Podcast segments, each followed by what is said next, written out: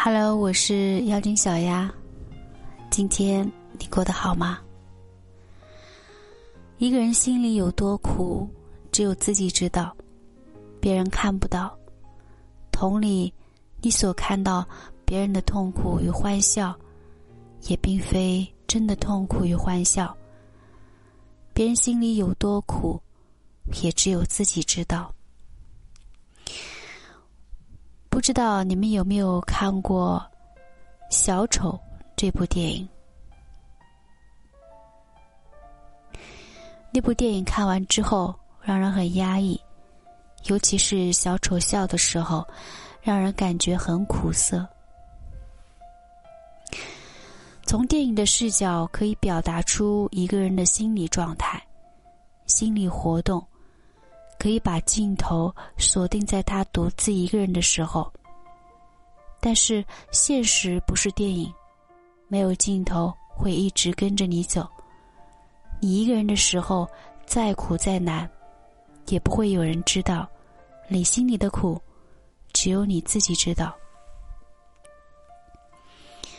很多婚姻不幸的人，他们表现出来的不幸，说出来的不幸。都只是一小部分。真正的不幸在于内心深处无从表达，只能自己慢慢消化。消化得了，就能成长；消化不了，就会一直深受折磨。很多人所说的婚姻如鱼饮水，冷暖自知，讲的也是这方面的问题。就像朋友小兰说的那样，我之所以会笑着离婚，是因为哭也没有用。假装坚强，会让我好过一点。小兰经历了怎样的婚姻悲剧，我是在前不久才听她说起。在此之前，她一直掩饰自己，没有人切身去感受过她心里的苦。他之所以旧事重提，是因为另外一个朋友也离婚了。说起自己的婚姻时，哭得稀里哗啦。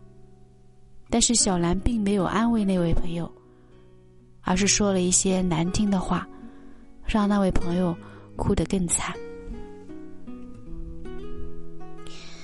哭有用吗？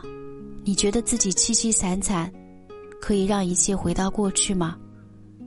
你对比一下，你和你前夫现在的状态，你在痛哭，他在和别人一起逍遥快乐，你觉得这样对自己好吗？为什么离婚就得非得哭哭啼啼？谁规定了离婚就非得哭哭啼啼？为什么不能高兴一点？离开了渣男，难道不是好事吗？等到那位朋友停止哭泣之后。他继续问那位朋友：“人都说哭出来会好受一点，可是真的是这样吗？现在哭完了，你好受一点没有？哭完了就可以忘记过去吗？根本不会。你现在依旧需要面对破碎的现实。”小兰之所以对一个刚离婚的人那么毒舌，是因为她自己也经历过这方面的苦。正因为她哭过、苦过、痛过，后来找到了出路，所以他不想让那位朋友重走一遍他的痛苦之路。离婚后你内心有多苦，只有你自己知道，没有任何人可以体谅，没有任何人可以替你分担，你只能自己慢慢消化。至于最后能不能消化得了？取决于你自己有没有魄力。如果你连假装坚强的勇气都没有，离婚后一直凄凄惨惨，连笑都不敢笑，真的很难走出离婚阴影。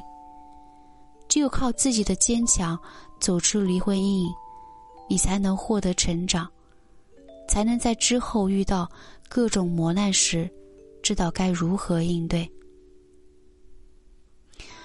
有人看了上面小兰的分享之后，或许会说：“离婚那么惨的事情，难道连哭都不能哭吗？哭不出来，压抑在心里，只会让自己更不好受。其实小兰所表达的，并不是说离婚后不能哭，而是哭解决不了任何的问题，顶多只能抒发一下心里的愤愤。哭完之后，你面对的依旧是破碎的生活，依旧是一堆烂摊子，因为这些东西不是光靠哭就能解决的。不管你在离婚后哭也好，不哭也好。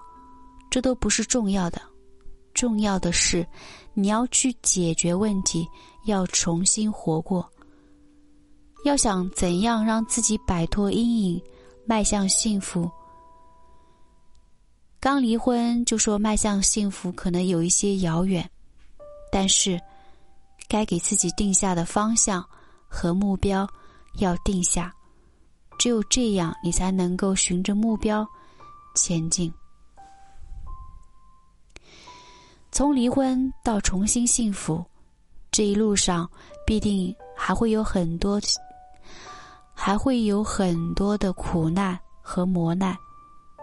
这个过程，只有让自己坚强，没有任何捷径可走。只有在坚强的状态下坚持下去，熬过那一段最黑暗的时刻，才能守得云开见月明。我是妖精小阿。